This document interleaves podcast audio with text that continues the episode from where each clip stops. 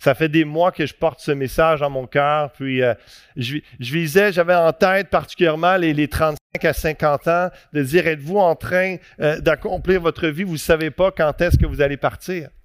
Mais les mois ont passé, puis finalement, je me suis dit, jeune et moins jeune, tout le monde a besoin d'entendre ce message-là.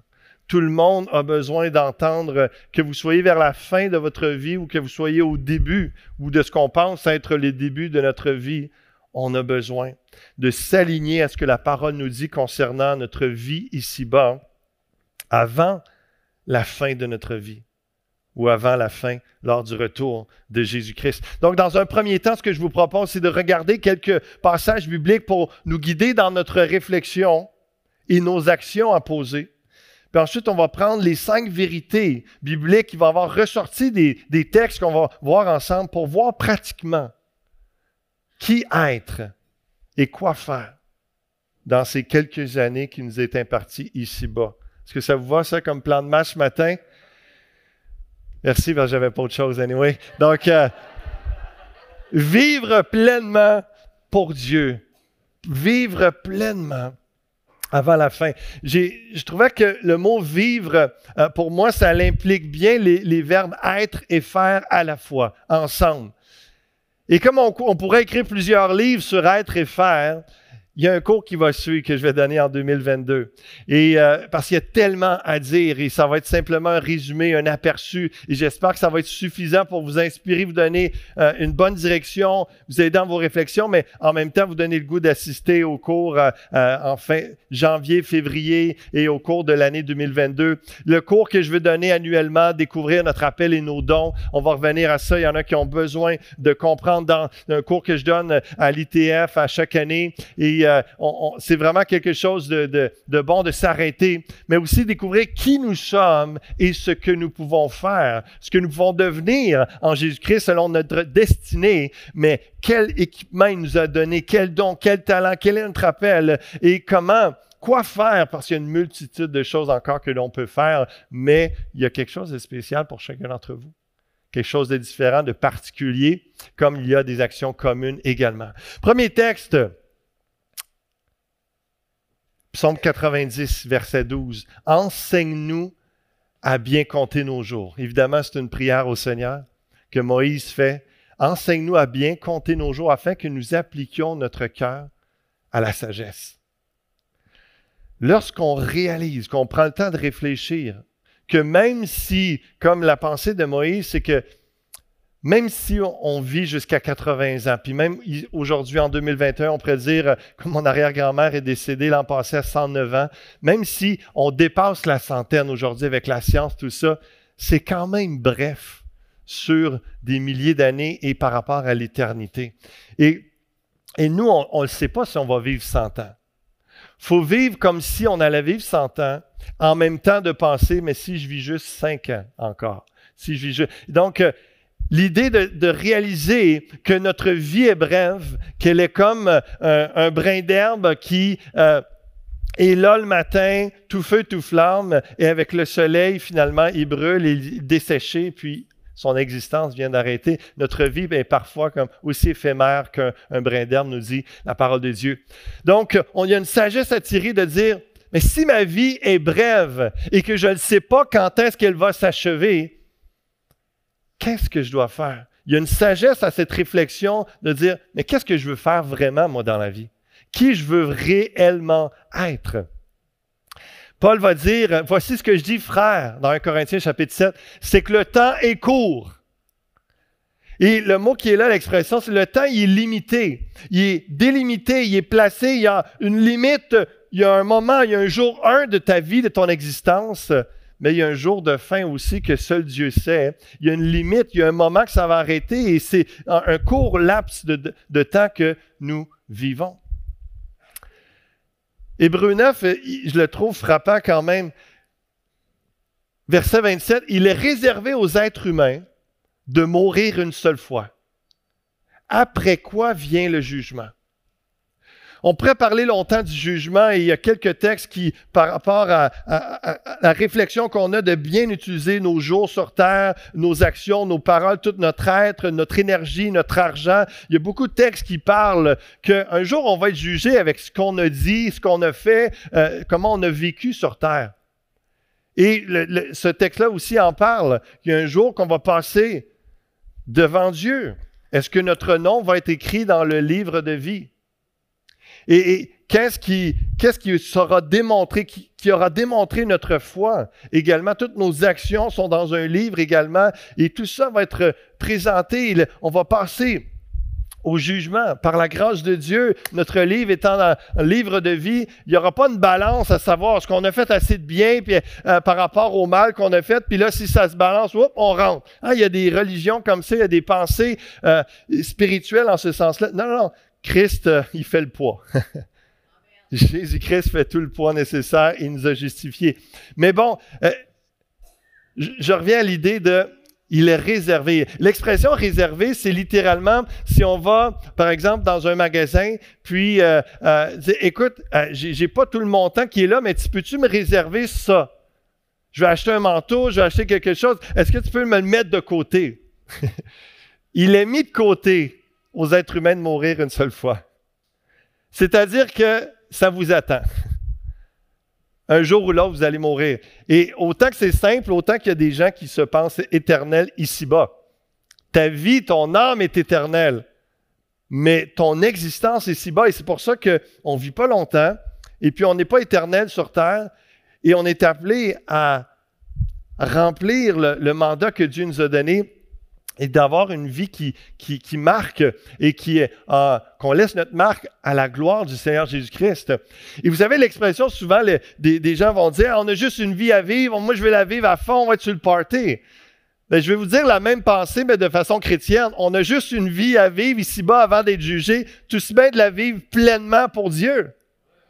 Donc, euh, euh, de penser, il y a une espèce de sentiment d'urgence qui doit nous habiter dans le veiller et prier et de réaliser, de réfléchir et de ne pas réfléchir, de s'évaluer sur une semaine. S'il y a quelque chose que je veux vous laisser dans, les pensées bibliques et dans ce que je veux vous apporter de pratico-pratique également ce matin, c'est ne vous évaluez jamais sur un court laps de temps.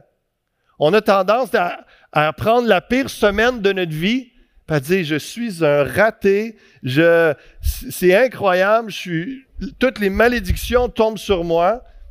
Puis quand il y a quelque chose de majeur, de bénissant, de gros, c'est comme si c'était une seconde de notre vie. Puis ça. Donc, on est vraiment appelé à, s'auto-évaluer et avec, évidemment, surtout par la parole de Dieu. Mais regardez, regarde pas juste ta dernière semaine. Moi, je te dirais, regarde tes cinq dernières années. Regarde tes dix dernières années. Regarde tes 25. Et qu'est-ce que tu dois ajuster si tu ne pas tant sur ton présent?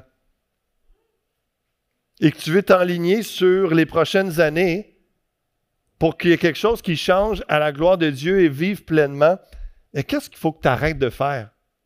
Qu'est-ce que tu dois changer et réévaluer?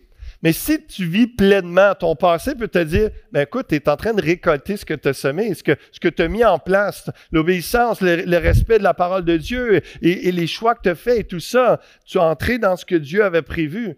Donc, continue de marcher dans cette fidélité-là et d'être à l'écoute de ce que Dieu a pour toi. Il y a toute cette, réflexion-là sur le passé, mais évidemment sur l'avenir. Tu vas être où dans cinq ans? Tu vas être où? Par la grâce de Dieu, si tu es là. Mais si la plupart d'entre nous, on va être là. La grande majorité, on n'est pas à quelques jours, mais on ne le sait pas. Donc, il faut penser, si je pars aujourd'hui, est-ce que je suis prêt à aller rencontrer Christ? Mais si je suis encore là dans cinq ans, qu'est-ce que je fais comme action aujourd'hui qui va avoir un impact et que je vais récolter dans cinq ans? Qui je veux être dans dix ans? Comment je vais me comporter?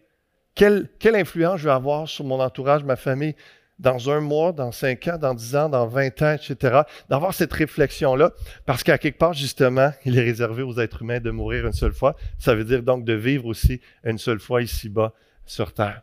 Donc, comme on ne le sait pas, quand est-ce qu'on meurt, qu'il vous reste 5 mois, 5 ans, 50 ou 75 ans à vivre, on a des, ados avec nous ce matin, êtes-vous intentionnel dans votre façon de vivre? C'est ce qu'on va réfléchir ensemble ce matin. Donc, plusieurs vont vivre très vieux, fait que je ne veux pas être alarmiste. Vaut mieux vivre pleinement ce que Dieu a prévu pour nous, qu'on vive une courte vie ou longtemps. On connaît bien Jérémie 29, 11, je veux le semer encore dans vos cœurs, je connais les projets que j'ai formés sur vous, dit l'Éternel.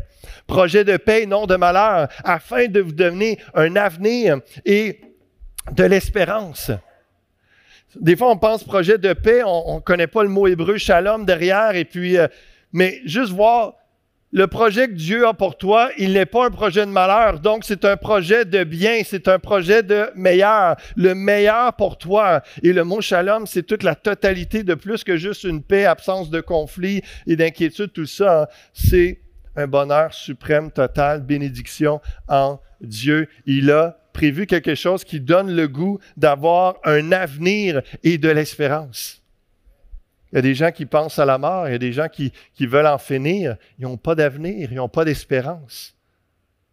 Mais on a le privilège d'avoir cette espérance-là en Jésus-Christ et de la communiquer autour de nous comme qu'une espérance, de dire, hey, Dieu, peu importe ce qui s'est passé dans tes dernières années de vie, ce que tu as vécu, ce que tu as subi, ce que tu as fait, Jésus-Christ, il y a une espérance, un avenir pour toi, il y a des projets de bénédiction. Il faut se le rappeler et les découvrir, les trouver et entrer dans ces plans-là parce que assurément, puis faites pas le, ayez pas le syndrome de la victime ou de celui qui est toujours l'exception à. C'est toujours mieux pour les autres. Les autres sont bénis. Ah oui, c'est vrai que Dieu est bon, c'est vrai qu'il donne une espérance, un avenir, mais pour les autres, pas pour moi. Arrêtez ça, c'est des mensonges. Est-ce que ça, ça a été bénéfique, ces mensonges, jusqu'à date dans votre vie? Soyez affranchis par la vérité que tu entres dans le projet de Dieu. Tu entres dans ce qui est inclus dans la parole de Dieu. Tu entres dans ce qui est promis pour toi, que Dieu a un projet de paix et non de malheur afin de te donner un avenir et de l'espérance. Même si on a hâte et que le meilleur est l'éternité avec le Seigneur, il y a quelque chose de beau et de bon sur cette terre à vivre en Dieu et dans la famille de Dieu, dans ta famille, avec l'accomplissement de ce que Dieu a pour toi. Éphésiens 2, dans la même pensée, le être et faire en Jésus. Et verset 8, en effet, c'est par la grâce que vous êtes sauvés, par le moyen de la foi. Cela ne vient pas de vous, c'est le don de Dieu. Ce n'est pas par les œuvres que, afin que personne ne puisse se vanter. En réalité, c'est lui qui nous a fait. Nous avons été créés en Jésus-Christ pour des œuvres bonnes que Dieu a préparées d'avance afin que nous les pratiquions. C'est tellement beau ce verset-là. D'un côté, ça parle du salut, de notre vie éternelle. Ça dit que peu importe ce que tu vas faire pour Dieu, c'est pas ça qui va te sauver. C'est par la grâce de Dieu. Il a tout fait, il a tout accompli pour toi à la croix. Tous tes péchés sont pardonnés. Tu es complètement justifié par le sang de Jésus-Christ versé à la croix. Il n'y a pas d'autre moyen de salut, seulement par le nom de Jésus-Christ. Ça, c'est clair. Et c'est en train de dire que tu ne fais pas des œuvres. Tu n'es pas sauvé parce que tu fais des œuvres. Tu es sauvé pour faire des œuvres. La nuance, elle est complètement là. Tu n'es pas sauvé par tes œuvres. Tu es sauvé pour faire les œuvres que Dieu a préparées d'avance pour toi. Et encore une fois, ne sois pas exclu, tu, ne fais pas l'exception. Tu n'es pas si importante que ça pour dire que tu es toujours la personne d'exception. Non, non, non, tu ne fais pas exception. Tu fais partie des plans de Dieu. Tu fais partie. Et, et comme dans Jérémie 29, 11, plan de paix, projet de paix, non de malheur, ici, ça le dit pour des œuvres bonnes. Combien de gens se mettent à, douter à cause des épreuves qu'ils vivent, des, des temps difficiles? Les œuvres de Dieu sont-elles vraiment si bonnes que ça? Ce n'est pas parce qu'on passe au travers d'une épreuve que c'est ça l'œuvre que Dieu veut qu'on accomplisse.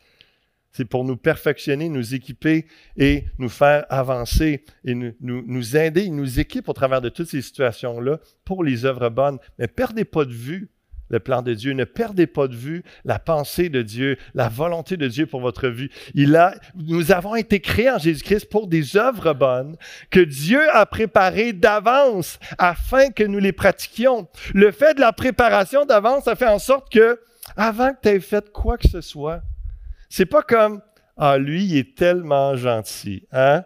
Il est tellement fin, il est cute, lui, je vais y en donner un petit peu plus ça fait quelques années qu'il est tellement obéissant, là, m'a ajouté, tu sais, je vais, ajouter le plein de, de, plans juste pour lui. Il va en avoir un peu moins pour les autres, mais lui, je vais te gâter. C'est faux, ça.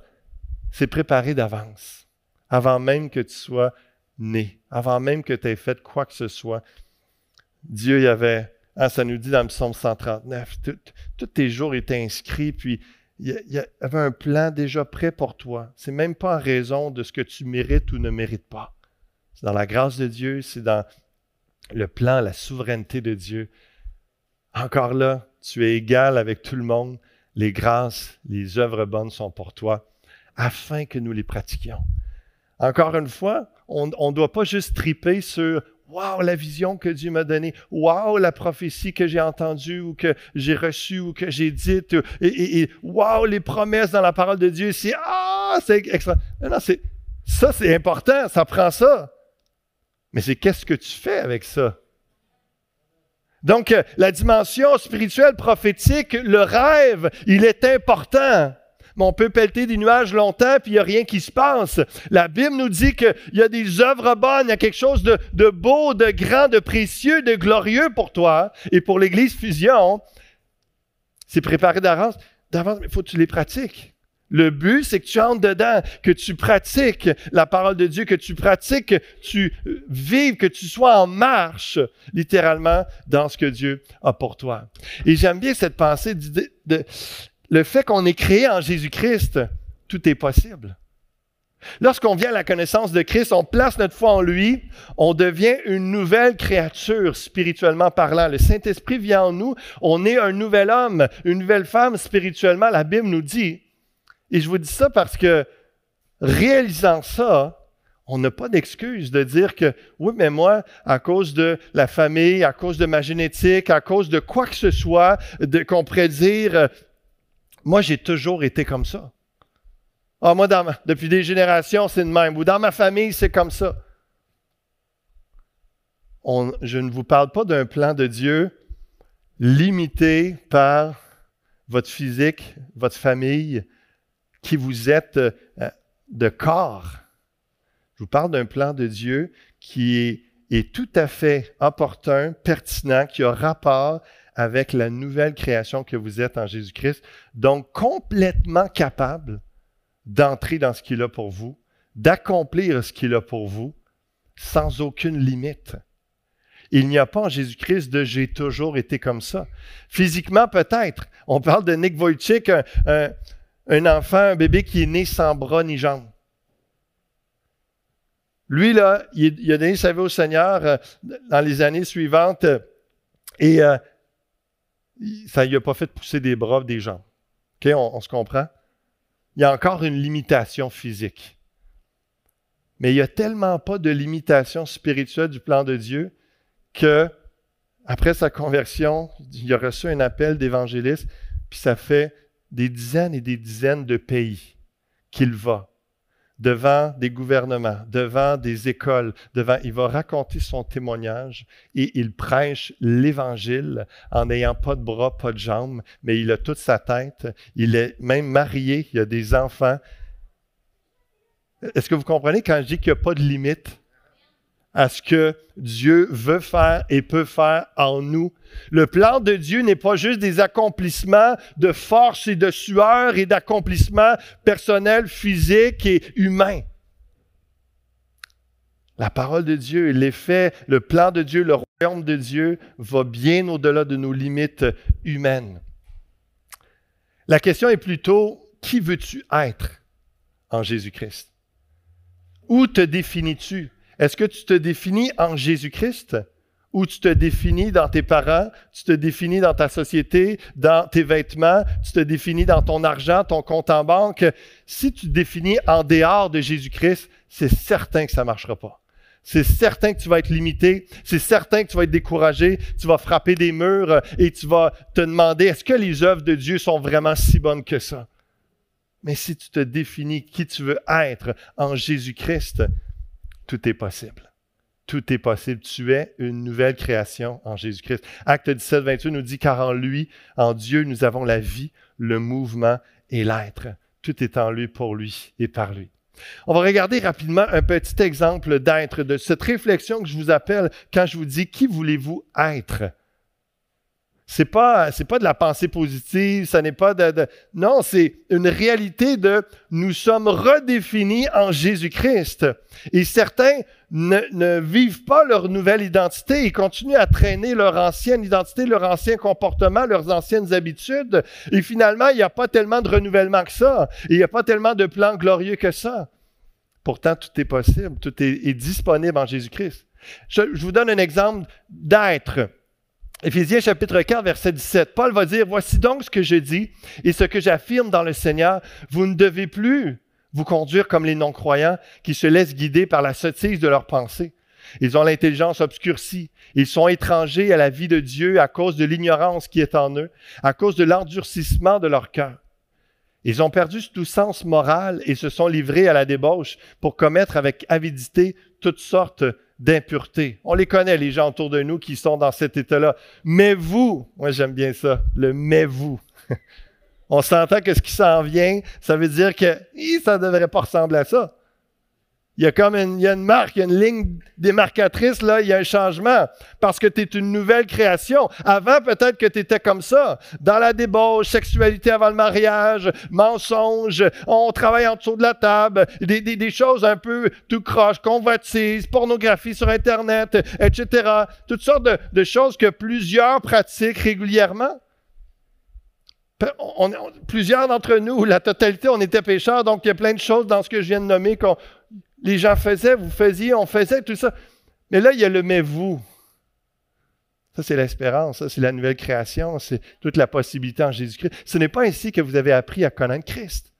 Si du moins c'est lui que vous avez écouté, si c'est en lui que vous avez été enseigné conformément à la vérité qui est en Jésus. On vous enseignait à vous débarrasser du vieil homme qui correspond à votre ancienne manière de vivre et se détruit sous l'effet de ses désirs trompeurs, à vous laisser renouveler par l'esprit, entrer dans le renouvellement de l'esprit pour vous, dans votre intelligence et à vous revêtir de l'homme nouveau, créé selon Dieu. Alléluia. C'est là qu'il n'y a pas de limite. Vous êtes créé selon Dieu. Vous faites, vous n'êtes pas juste une existence parce que votre père, votre mère vous ont produit, il y a spirituellement dans notre conversion, comme enfant de Dieu, nous sommes une nouvelle création, nous sommes une création de Dieu, selon Dieu, nouvelle version selon Dieu. C'est ça. Dans la justice et la sainteté que produit la vérité. Comprenez-vous pourquoi qu'on n'a pas d'excuse de dire, ouais, mais moi j'ai toujours été de même. Je viens d'une famille d'alcooliques, ou je viens d'une famille de colériques, ou je viens d'une famille de menteurs, ou je viens de... Peu importe ce que vous pouvez avoir vécu, c'est pas que c'est pas vrai. Ce qui est pas vrai, ça va définir qui vous allez devenir ou qui vous êtes en ce moment. Non, qui vous êtes en ce moment et qui vous allez devenir en Jésus-Christ est défini par ce texte. C'est défini par ce que Jésus a fait à la croix créé selon Dieu dans la justice et la sainteté que produit la vérité. C'est pourquoi vous débarrassant du mensonge, dites chacun la vérité à votre prochain. Et c'est là que ce que je veux dire. Qui veux-tu être en Jésus-Christ? Des gens qui avaient la difficulté avec euh, l'hypocrisie, le mensonge, tout ça, vous avez un choix de dire, moi, je veux être quelqu'un d'honnête dans la vie. Je veux avoir le courage de dire la vérité et par amour pour mon prochain et, pour Dieu et pour moi-même, je vais dire la vérité. Je veux être quelqu'un qui dit la vérité. Ce sont des choses que vous, vous pouvez vous positionner et demander au Saint-Esprit, aide-moi.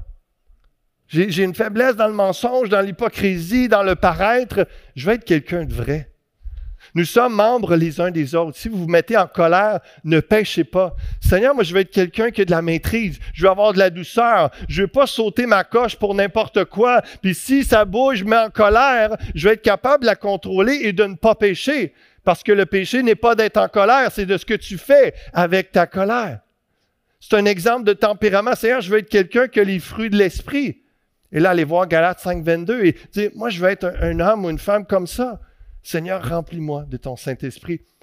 Que celui qui volait cesse de voler, qu'il se donne plutôt la peine de travailler honnêtement.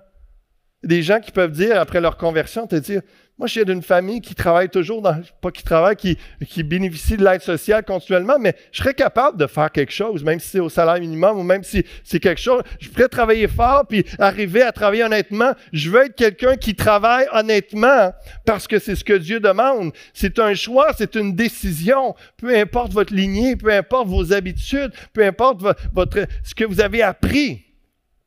Vous êtes avec moi ce matin?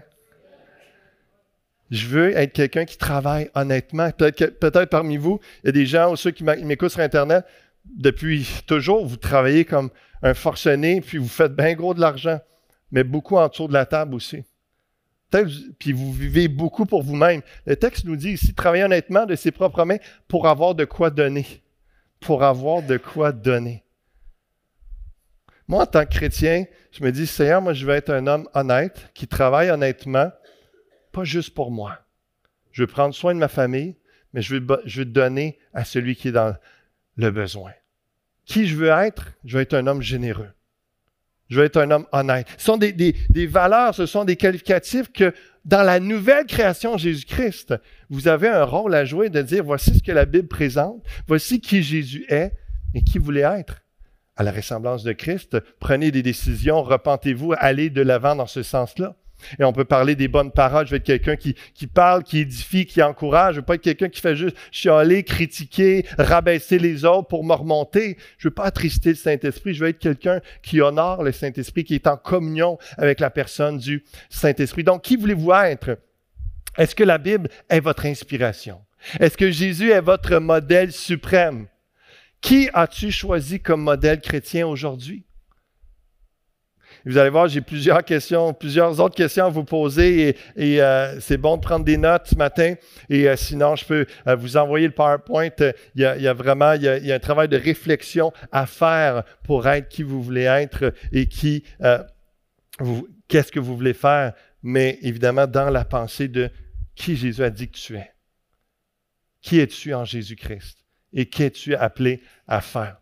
Jean 10, le voleur ne vient que pour voler, égorger, détruire. Moi, c'est Jésus qui parle. Je suis venu afin que les brebis aient la vie et qu'elle l'ait en abondance.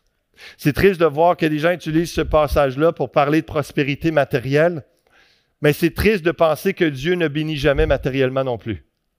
Donc, euh, ce verset-là ne parle pas des matériels et de la prospérité, l'évangile de la prospérité, mais ça nous dit que l'abondance est, dans, dans, tout et Dieu ne nous appelle pas à une petite vie de misère, mais plutôt à une vie épanouie, pleinement vécue en lui. Et lorsque nous aurons besoin de quoi que ce soit matériellement ou spirituellement ou de... Dieu est là. Il, il, a une provision abondante. La vie de Dieu, le Zoé, Jésus est venu nous donner la vie et la vie en abondance. On parle de plénitude absolue de vie essentiel et moral qui appartient à Dieu. C'est le mot grec Zoé et à Christ dans lequel le Logos a mis la nature humaine. C'est la parole de Dieu. Lorsque Jésus a parlé, lorsqu'il a créé le monde entier, lorsqu'il a créé les êtres humains, tout ça, c'est, c'est dans sa puissance. C'est lui qui l'a communiqué la vie. La vie vraie et véritable. Lorsqu'on parle de la vie abondante en Jésus-Christ, on parle d'une vraie vie véritable, une vie active, vigoureuse, consacrée à Dieu, bénie, même dans ce monde, pour ceux qui ont mis leur confiance en Christ et qui, après la résurrection, aboutira de nouvelles accessions. Et parmi celles-ci, c'est un corps plus parfait, durant à jamais, un corps glorifié, un corps éternel. Il y a toutes sortes de bénédictions qu'on vit en Jésus-Christ. Et, et, en plus, c'est juste le mot Zoé est déjà intense, il est déjà bon, mais là, ça ajoute la vie en abondance. Est-ce que c'est ça qu'on vit en Jésus-Christ? Parce que c'est ça que Dieu a prévu pour vous. Les œuvres bonnes, le plan, le Jérémie 29, le plan de paix, non de malheur, une vie en abondance. Ça, c'est le plan de Dieu pour votre vie générale. Maintenant, dans la recherche de Dieu, avec les, questionnements et les, outils que je vais vous donner, c'est vraiment d'arriver à, à trouver cela. Au-delà de plus que nécessaire, superflu, excédent, abondamment, suprêmement, quelque chose plus loin, en plus, beaucoup plus que tout, sont des, expressions synonymes du mot périssos dans le grec pour parler abondance. Jésus a une vie pour nous en abondance, plus que nécessaire, suprêmement, une vie suprême pour nous. Ça, c'est le plan de Dieu. Et la dernière pensée euh, euh, biblique avant d'aller terminer dans le, un peu plus euh, concret, pratico-pratique, même si je vous en donne un peu en cours de route. 2 Timothée 4, Paul fait son testament pour Timothée. Et on pourrait dire, si, dans le langage moderne aujourd'hui, dans la réalité, le mandat d'inaptitude. Je ne sais pas si vous le savez, mais c'est bon de faire son testament. C'est biblique d'en faire un. Et un mandat d'inaptitude, si vous arrive quelque chose, vous êtes plus apte à à prendre des décisions sur votre vie, votre santé, tout ça, qui va prendre ces décisions à votre place? Paul, dans la deuxième lettre à Timothée, Paul sait qu'il est dans la fin de sa vie. Et il est en train de donner, un testament, il est en train de donner tous ses conseils à Timothée de voici comment tu dois te comporter dans l'Église de Dieu. Comme pasteur à Éphèse, voici ce que tu dois faire, voici ce que tu dois enseigner. Il est en train de tout léguer, ce qu'il a reçu pendant sa vie du Seigneur. C'est ça son testament, un testament spirituel. Mais dans la réalité aussi, Paul, lui, voyageait. On ne sait pas trop les possessions qu'il avait, mais nous, on est plus sur place, sédentaire, on ne voyage pas à travers le monde, on a des possessions. Il faut penser aussi à nos enfants. Ça fait partie de la sagesse de Dieu de préparer sa mort. Préparer sa mort. Regardez ce qui est écrit pour ma part, en effet. Je suis déjà comme sacrifié et le moment de mon départ approche. Paul était conscient.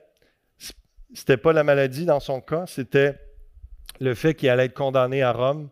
Et puis, c'est drôle parce que ça dit après, j'ai combattu le bon combat, j'ai terminé la course, j'ai gardé la foi. Combien dirait dans la Hyper Faith Movement que, ben là, Paul, est vraiment dans la foi? Il dit qu'il achève. Il n'y a même pas la foi qui va être délivrée des Romains. C'est une différence entre comprendre ce que Dieu veut faire au travers de ta vie, puis d'être prête à tout et d'avoir la foi que Dieu peut nous sortir d'une situation. Il avait reçu la sagesse, le discernement que c'était la fin. Et puis, ce qui est particulier, qui est très différent de la pensée de ce monde aujourd'hui, c'est que Paul était pas, il considérait pas juste sa vie. Il pensait pas que sa vie était le plus important dans ce beau monde. Il pensait au royaume de Dieu. Et c'est pour ça qu'il est en train de léguer. L'idée d'un testament, c'est je ne pense pas juste à moi, je pense à ceux qui vont rester quand je vais être parti, spirituellement et matériellement. Désormais, la couronne de justice m'est réservée. Le Seigneur, le juste juge, me la remettra ce jour-là, et non seulement à moi, mais à tous ceux qui auront entendu avec amour sa venue, ou tous ceux qui auront aimé, comme disent d'autres traductions, la venue, le retour de Jésus-Christ. Mais je veux juste vous faire prendre conscience que Paul est conscient que sa fin approche et il s'y prépare. Et il s'y prépare et il prépare les autres autour de lui. C'est spirituel de faire ça, c'est chrétien, c'est une démonstration d'altruisme et de, de foi d'en dire que moi je vais partir, mais j'espère que l'œuvre de Dieu que j'ai semée, que je faisais et que j'ai semée dans les autres va continuer. Va continuer. J'aime bien ce texte Hébreu 11, dans la même pensée. Écoutez bien ça, ça c'est le temple de la renommée de la foi dans Hébreu 11. Ça nomme toutes sortes de héros de la foi. Et là, ça va dire au verset 20, c'est par la foi qu'Isaac bénit Jacob et Isaü en vue des choses à venir. Ça parle de plein de patriarches dans leur fin de vie qui avaient la pensée, moi je veux bénir mes enfants, je veux prophétiser sur mes enfants, je veux léguer des choses à mes enfants parce que je vois les choses à venir il y aura une continuité. Dieu a parlé, Dieu a un plan, il y a une promesse de continuité. C'est par la foi que Jacob, mourant, bénit chacun des fils de Joseph et qu'il adora appuyé sur l'extrémité de son bâton. Quel témoignage, quel testament légué de bénédiction à tes petits-enfants et de, de, de vraiment de dire, oui, tu penses à eux, tu pries pour eux et l'exemple que tu leur donnes à la fin de ta vie, c'est que tu es faible, tu as de la misère peut-être juste à te déplacer, puis tu t'appuies sur un bâton pour marcher, mais ils te voient adorer Dieu encore. Ça, c'est tout un héritage. Ça, c'est préparer ta mort aussi, de penser qu'est-ce que je vais léguer, quelle foi, quel témoignage je laisse aux gens autour de nous? Et même si on n'a pas d'enfants, même si on n'a plus de personnes autour de nous, il y, a y a quand même l'Église qui est là, il y a les gens, il y a un impact qu'on peut avoir.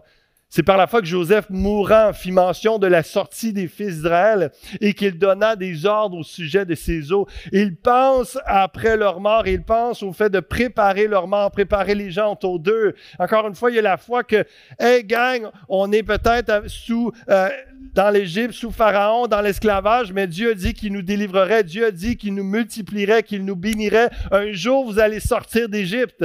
Par la foi, il dit, emmenez mes eaux. Quel témoignage de foi de dire, wow, même dans l'esclavage, le gars, il croit à la délivrance, il croit en Dieu. Et dans les derniers jours de sa vie, il dit, hey, je, vous le rappelle, je vous l'ai prêché toute ma vie, mais vous allez vivre la délivrance, vous allez sortir, Dieu parler, voici tel texte, tel patriarche qui a dit ça, il a reçu ça en vision. Fait que quand ça va arriver, n'oubliez pas d'emmener mes os avec moi parce que je veux pas être enterré ici en esclavage. C'est glorieux comme témoignage. Quelle influence qu'on peut avoir. C'est par la foi que Moïse a sa naissance. Et je mets ça parce que c'est pas juste à la fin de la vie, c'est dès la naissance, manifester la foi, au parcours, dans notre parcours de, de, de, penser, Dieu a un plan. On se prépare à notre vie, on se prépare à notre mort. On voit ça dans les hommes de foi.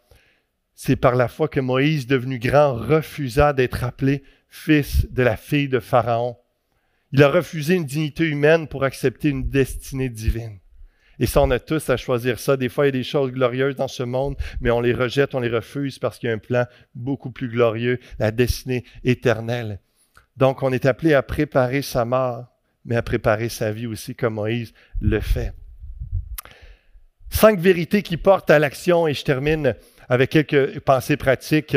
Donc, si je résume ce que je viens de vous partager, c'est que la vie est courte nous devons être intentionnels. Je choisis qui je veux être en Jésus-Christ. Nous n'avons qu'une vie à vivre sur cette terre.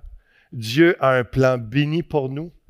Et les héros de la foi et Paul préparent leur vie et leur mort. Et vous, qu'est-ce que vous allez préparer? Qu'est-ce que vous allez faire? Donc, euh, première chose, à faire, évidemment, c'est accepter Christ comme son Sauveur et son Seigneur, se soumettre à lui comme le Seigneur Jésus-Christ. Je ne veux pas passer à côté de ça parce qu'on n'avance pas si la personne, si quelqu'un parmi vous n'est pas encore assuré d'être sauvé, de comprendre que lorsque tu reconnais que tu es pécheur, que tu, on a tous fait quelque chose de mal et, que seul Jésus peut nous pardonner, nous rendre justes, nous permettre d'avoir la vie éternelle, nous permettre d'être en relation avec Dieu de vivre pour l'éternité. Lorsqu'on le déclare, on le dit à voix haute et on dit, je crois en toi, Seigneur Jésus-Christ, je reconnais que je suis pécheur, que seul toi peux me pardonner tout péché. Merci pour ton pardon, merci pour ta grâce, remplis-moi ton esprit de vie. Lorsqu'on prie ces prières avec simplicité, humilité, foi et se détournant, la repentance et se détourner notre ancienne vie sans Dieu de, ce qui désobéit et déplaît à Dieu. Donc, et pour se tourner vers Christ, le Saint-Esprit habite en nous. Et c'est là qu'on parle du texte tantôt de qui voulez-vous être dans Ephésiens 4, de devenir une nouvelle création, un nouvel homme. Et on marche en nouveauté de vie. C'est la première chose à faire, c'est le tout début. La vie est courte, vaut mieux prendre une décision tout de suite.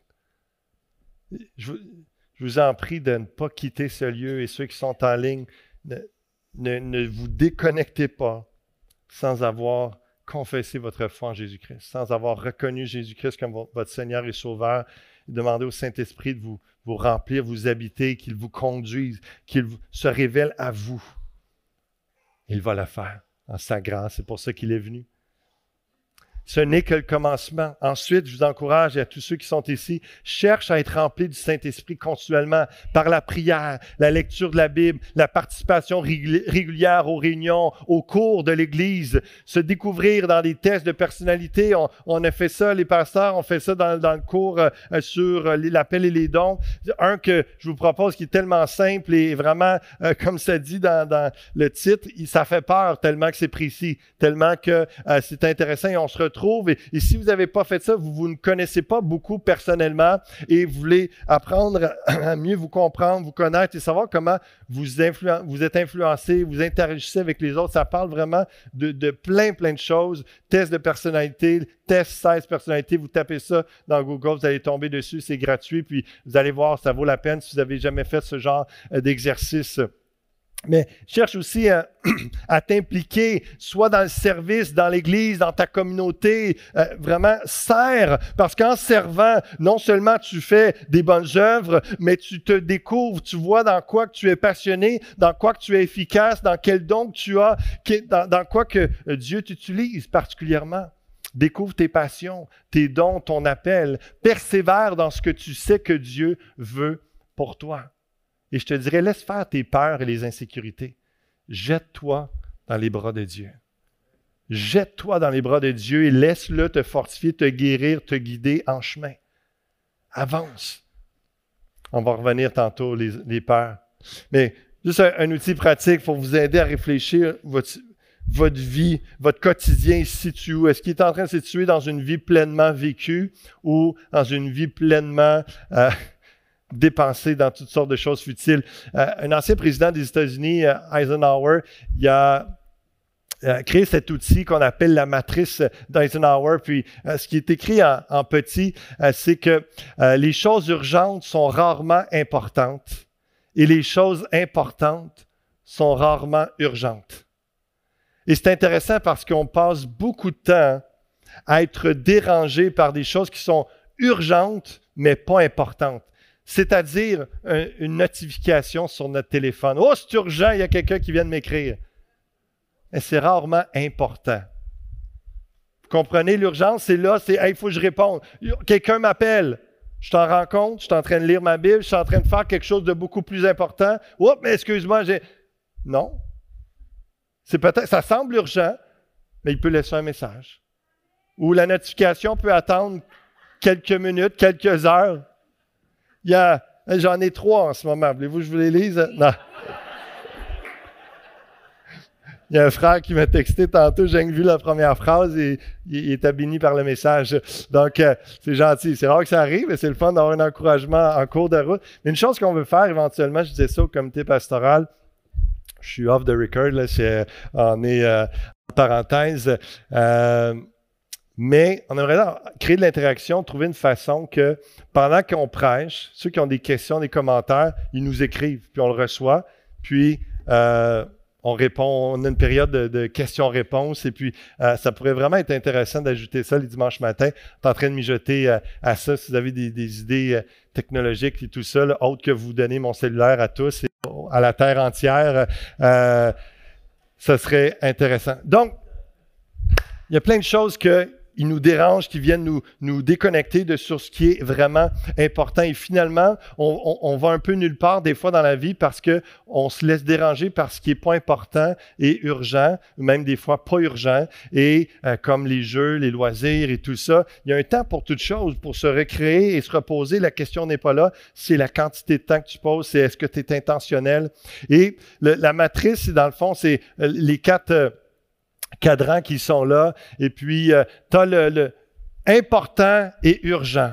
Ça, c'est ce que tu devrais passer une bonne partie de ta vie dans le important et urgent et dans le important, mais pas urgent.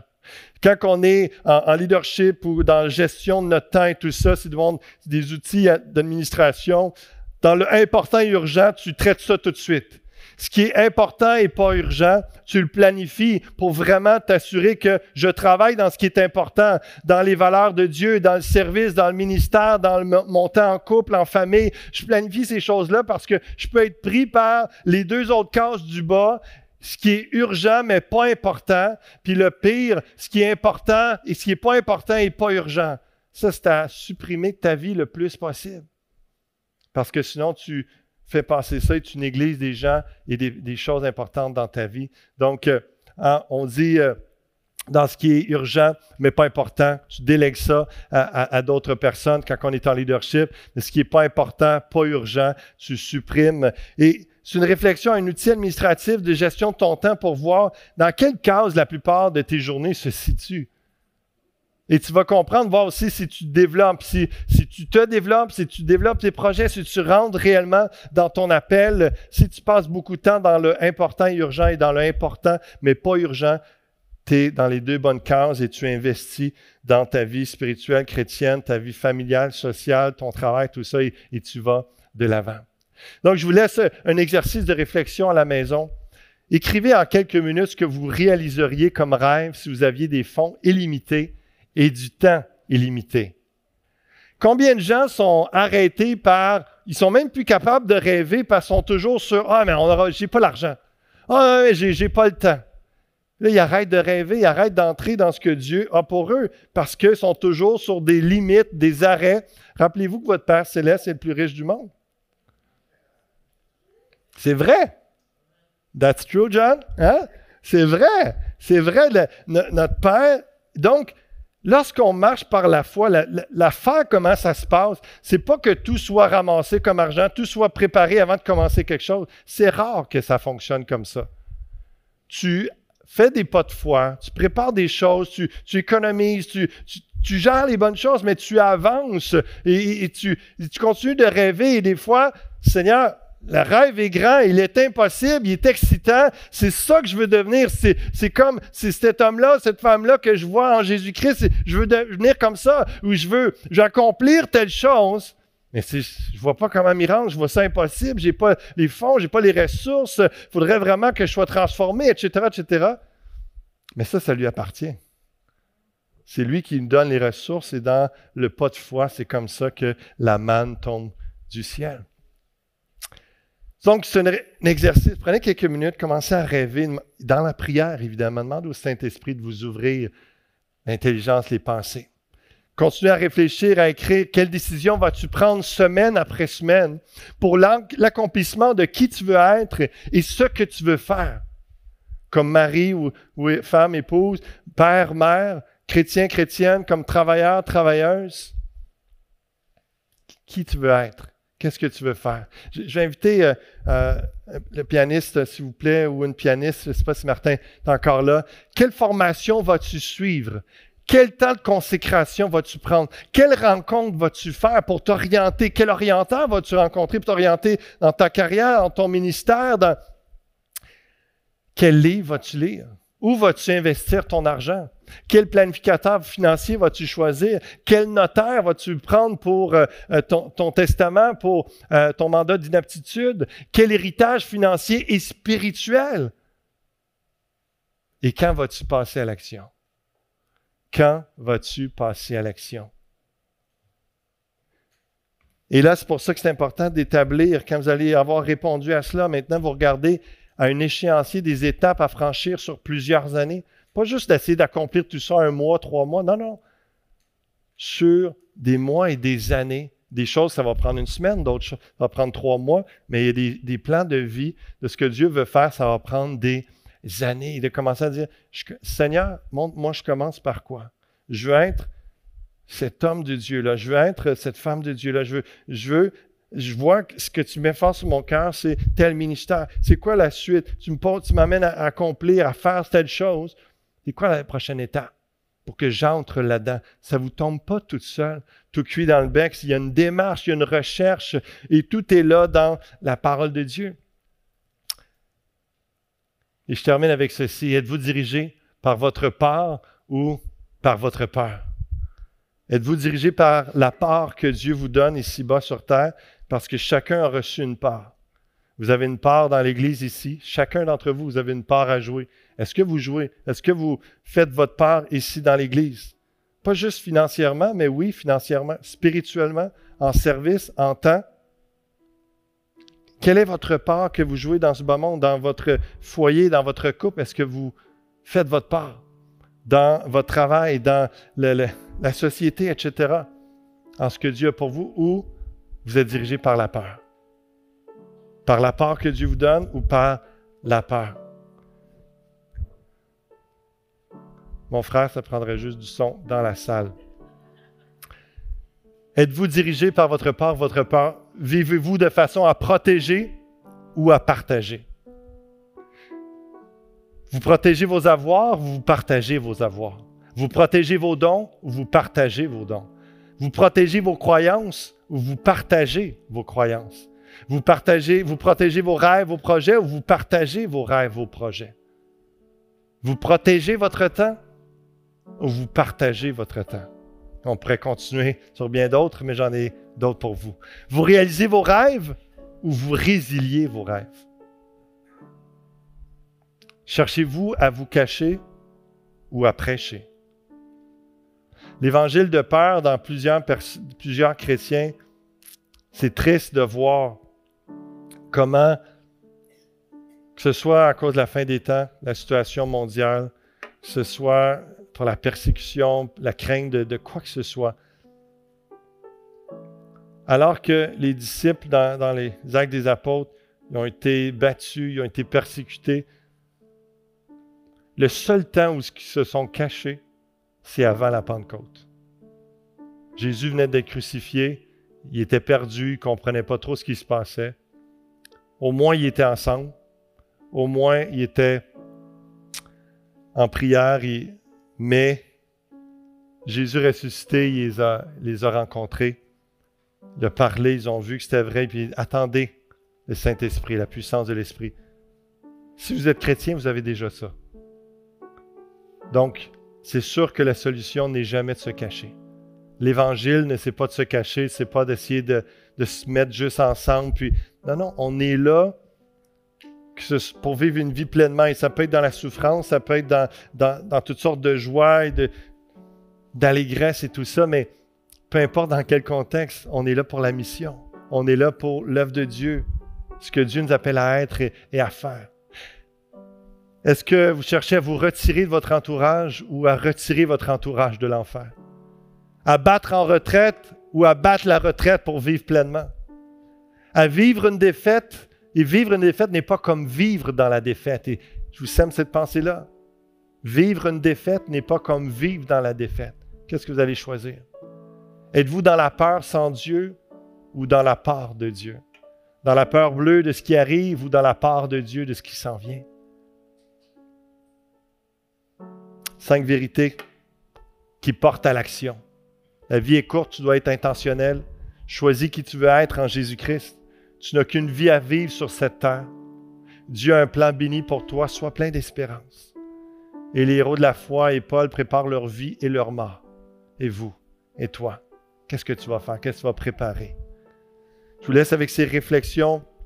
Prenez le temps, si ce n'est pas déjà clair pour vous, Prenez le temps de prier cette semaine. Prenez le temps d'écrire, de, reprendre le message. C'est sur Internet, YouTube, Facebook. Vous pouvez revoir le message et, prendre les questions en note et y répondre. Et que le Saint-Esprit vous guide et vous aide à devenir qui vous êtes appelé à être en Jésus-Christ et ce que vous êtes appelé à faire. Prions ensemble en conclusion. Seigneur, on veut te louer, te remercier pour ta parole qui nous guide, qui nous inspire. Merci tellement parce que à quelque part, si on est assez honnête et humble, on peut te dire et dire aux autres, dans le fond, peu importe qui je suis, ce que j'ai vécu. Le plus beau don, la chose la plus belle et importante, c'est qui je peux être, qui je suis en toi, Jésus-Christ, qui je peux devenir et ce que je peux faire et accomplir les bonnes œuvres préparées d'avance pour moi, le plan béni que tu as pour moi. Seigneur, viens accompagner, encourager, inspirer tes enfants dans les prochains jours, dans ces temps de réflexion.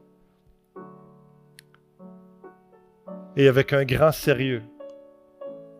Parce que Seigneur, toi tu le sais, mais nous on est vulnérables et dépendants, on ne le sait pas. Quand, quand ce sera notre dernier souffle, notre dernier jour. Est-ce que c'est aujourd'hui? Est-ce que c'est dans plusieurs décennies? Seigneur, donne-nous de vraiment compter nos jours et de bien vivre. Pas juste une journée. De savoir regarder les prochains mois, les prochaines années, d'évaluer notre vie, de, de s'organiser pour te glorifier, t'honorer et que notre vie en vaille la peine réellement. Et combien de joie, combien de bénédictions, combien de belles choses tu as prévues pour nous, Seigneur. Combien de combats, combien d'épreuves, de, difficultés, mais combien de victoires, combien de croissance, combien de, montagnes gravies et de maturité qu'on aura pris, d'âmes sauvées et de miracles qui prendront place, de fruits portés pour ta gloire. Alléluia. Bénis ton peuple. Sauve sur lui, accompagne-le dans toute cette démarche de foi. Parce que Seigneur, nous voulons être celui que tu veux que nous soyons. Nous voulons faire ce que tu veux que nous fassions pour ta gloire. Parce que c'est ça, une vie pleinement vécue avant la fin. À toi tout honneur et gloire, Seigneur Jésus. Amen. Amen. Que Dieu vous bénisse. Merci pour votre patience. Votre attention. Bon dimanche à tous. Soyez bénis.